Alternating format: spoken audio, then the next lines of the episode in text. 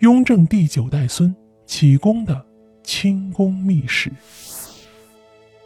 启功啊，很多人都熟悉，对吧？他是中国当代著名的书画家，也是教育家。他呢，还有一个非常显赫的身份，他是雍正皇帝的第九代孙子。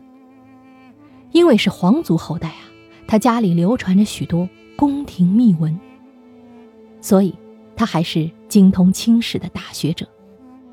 今天的清史稿是由他校点的，当年没有几个人能看懂原稿里。那些满清入关前的典章和满文词汇，这些东西啊，启功从小就清楚。启功讲清史呢，是既有亲身体验，又有史学修养。写清代宫廷的小说，野史无数，但是靠谱的少。历史学家也很少有人像他这样啊，用几个故事呈现清代宫廷和高层政治的本色。咱们呢，就先来说最重要的继位问题。雍正是九王夺嫡的胜出者，他自己的继承人选却不多。他有十个儿子，有的早死，有的过继了出去。主要人选是两个：老四弘历，也就是乾隆；老五弘昼，也就是启功的八世祖。弘昼啊，只比弘历晚生了一个时辰，这决定了他们的兄弟和群臣关系。而这一个时辰之差，是很容易做手脚的。我们说汉武帝的时候啊，讲过他发明了一个权术，叫“立子杀母”，就是杀掉继承人的生母，以防他将来染指政治，引起外戚专权。清皇室解决这个问题的方法更高明：一个后妃生了孩子，必须交给另外一个后妃去抚养，而抚养弘昼长大的正是乾隆的生母，也就是电视剧《甄嬛传》里甄嬛的原型。结果，乾隆这个亲妈对自己抚养的弘昼，反而比对乾隆的感情更深。在政治斗争里偏袒弘昼，满族有一个传统，女性长辈在家族里拥有很高的权力，宫廷政治也是如此。太后是有废立大权的。我们看历史啊，写的都是乾隆对母亲极其尊崇，为了讨她开心，不惜一掷千金。实际上。乾隆对皇太后相当忌惮，一直忧虑她和自己的弟弟联合起来。启功举了个例子，《清史稿后妃传》里记载，乾隆走到哪里都要把太后带着，包括到木兰围场去打猎。修清史和后代学者没有看出其中的蹊跷。草原上气候寒冷，打猎相当于搞军事演习，带太后干什么呀？而且。乾隆是直到太后染了重病，才把她送到了承德的避暑山庄去休养。这不是疑虑猜忌，不敢让她独自留在京城，又是什么呢？启功有一段历史评述，他说：“后世记录帝王事迹的史书叫《实录》，这名字就很可笑。人是天天要吃饭喝水的，但是没有说我吃真饭喝真水的。”因为不用说，而自称实录，就是明摆着担心大家发现它不真实。我们打开这类实录来看啊，第一行写着帝王的徽号，昏庸的自称神圣，呆傻的自称文帝武帝，从这里就已经开始骗人了。你要说启功这是在贬低乾隆，为自己的祖宗遗憾吗？那也不是。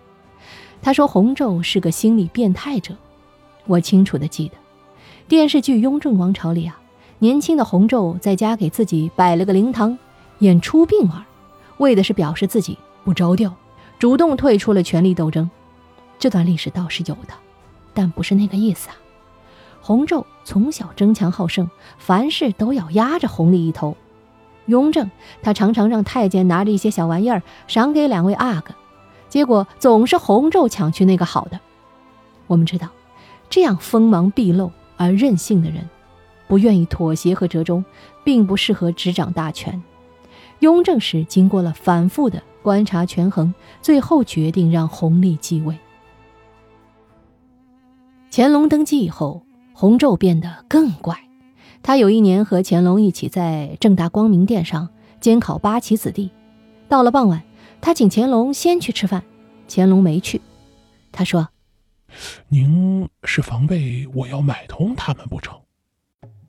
搞政治的事情做绝了，话都未必说绝。而洪昼这就等于是摊开了两个人的心理底牌。第二天，他又去向乾隆磕头请罪。乾隆回答：“我要是真较劲儿，凭你昨天说的那句话，就能把你剁成肉酱。”洪昼当上亲王以后，常常在家里摆着纸糊的祭品，让佣人在院子里跪着哭啊。他在屋里吃饭。这不只是在发神经，而是模拟正式的国家礼仪，性质属于是诅咒大清国和乾隆。洪昼是在两兄弟六十岁那年病死的，乾隆后面还有二十几年好活。乾隆曾经去看望他，搁谁也得去看看。洪昼在床上给乾隆磕头，用手在头上比划帽子，意思是求皇帝把自己的亲王爵位传给儿子。因为按清制啊，不是铁帽子王的贵族，每一代的爵位都要降一等。乾隆呢，据说是摘下自己的帽子来，往洪昼手里塞，说：“你是想要我的帽子吗？”这个场景在启功家里传了八代，他们家也随之不断的败落，到他曾祖父那一辈就已经生活的相当窘迫了。我们说这几个历史上的轶事啊，可以看到清代政治的质地。政治里最核心的问题是那个家庭里几个人物的关系和利益，焦点是谁在使用这个权利，而不是他们用这个权利来干什么。从家族政治权谋的水平来说，清代宫廷真是把一切都琢磨透了，成熟的不得了，对权力完全掌控，这也阻碍了政治的进化。让清代的宫廷史等于是政治史。我们再来看乾隆晚期的一件事，最热门的人物当然还是和珅。那么，在这个家族内部能上桌玩牌的那几个人眼里，又是怎么看和珅的呢？话说，嘉庆还没当上太子的时候，正是和珅最风光的时期，连乾隆都得和他结亲家来笼络他。一般的皇子好像应该惹不起他才对，但是几个皇子坐在一起的时候，嘉庆的同母弟弟庆郡王永龄就说：“诸位哥哥，你们都有继位的可能，我没有那个命。我只有一个请求，哪位哥哥将来当皇帝，把和珅的宅子赏给我。”这种场合，哪句话也不能随便乱说。这句玩笑话就好比当年萧何掌权的时候。不停的向刘邦要钱要地，以示自己没有政治野心，只是普通的贪财。刘邦果然大喜。而从另一个角度说，这话就不怕让和珅知道吗？不怕。他们谈论权倾朝野的和珅的时候，简直像谈论一个死人，因为他们清楚和珅在权力游戏里的真实位置。套用一个手表品牌的 slogan，那就是。没有外人能真正拥有大清的财富，只不过是在为下一代主子保管而已。庆郡王后来果真得到了和珅的宅邸。清代历史上最后一件大事就是戊戌变法，这不只关乎国运啊，也影响着中国文明的走向。然而没办法，还是得从宫廷内部去看。因为处于权力中枢，能直接决定时代的，是对时代没有什么感受力的慈禧。人们容易对慈禧有一个误解，认为她是顽固的站在保守派一方。其实，慈禧没有这个分辨力，她理解不了改良和革命，当然也就理解不了该保守什么。过去的史料对慈禧一直是推理和想象。康有为、梁启超师徒俩一辈子只见过光绪一次，都没见过慈禧。今天的史学家致力于考据和还原，让我们看到，从本心上说，慈禧就是一个传统的家长老太太。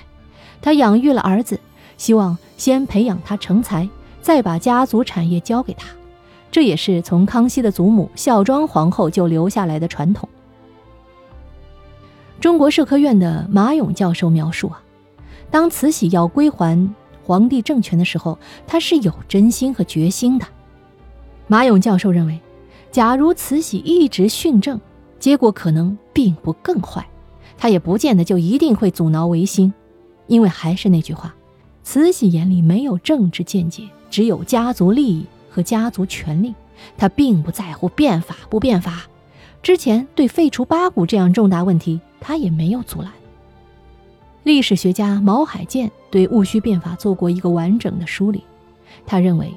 政治起因是光绪改变了慈禧确定的皇帝可以处理事务，但是事后必须报告，太后有监督权，这样一个家庭政治的游戏规则。我说它是家庭政治，因为它并不是帝国制度的硬性规定。当光绪独自决定罢免了礼部堂官而不向慈禧报告的时候，立刻引起了慈禧的愤怒和猜忌。他可以出让决策权。但是绝不能放手最高否决权。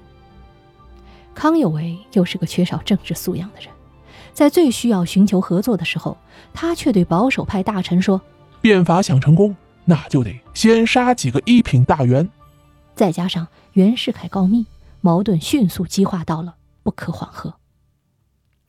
所谓无情最是帝王家，慈禧原来的亲情本来就不稳固。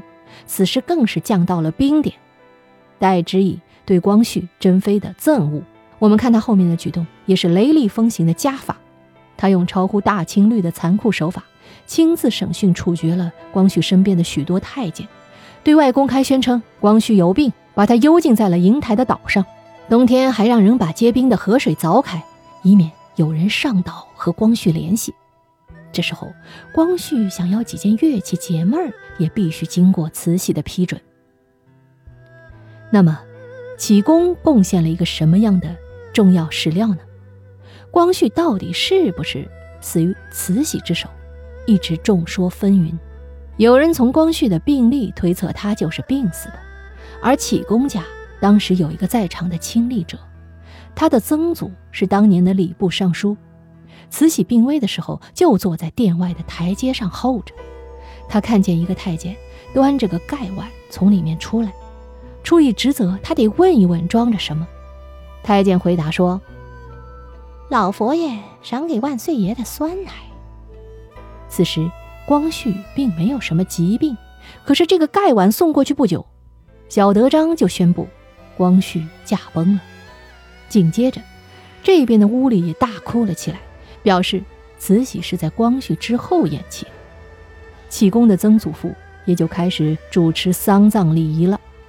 启功说：“这些事，档案是没有任何记载，但是他的曾祖父亲眼见到，亲口询问过。这就是启功讲述的家族回忆，丰富了我们对历史的一些印象，也刷新了我们的一些感受。不懂中国人的家长里短，恐怕很难看清楚。”这段历史的真相，密室里的故事，探寻时光深处的传奇。目前感谢你的收听，如果你喜欢本期节目，欢迎点赞、评论、打 call。我们下期再见。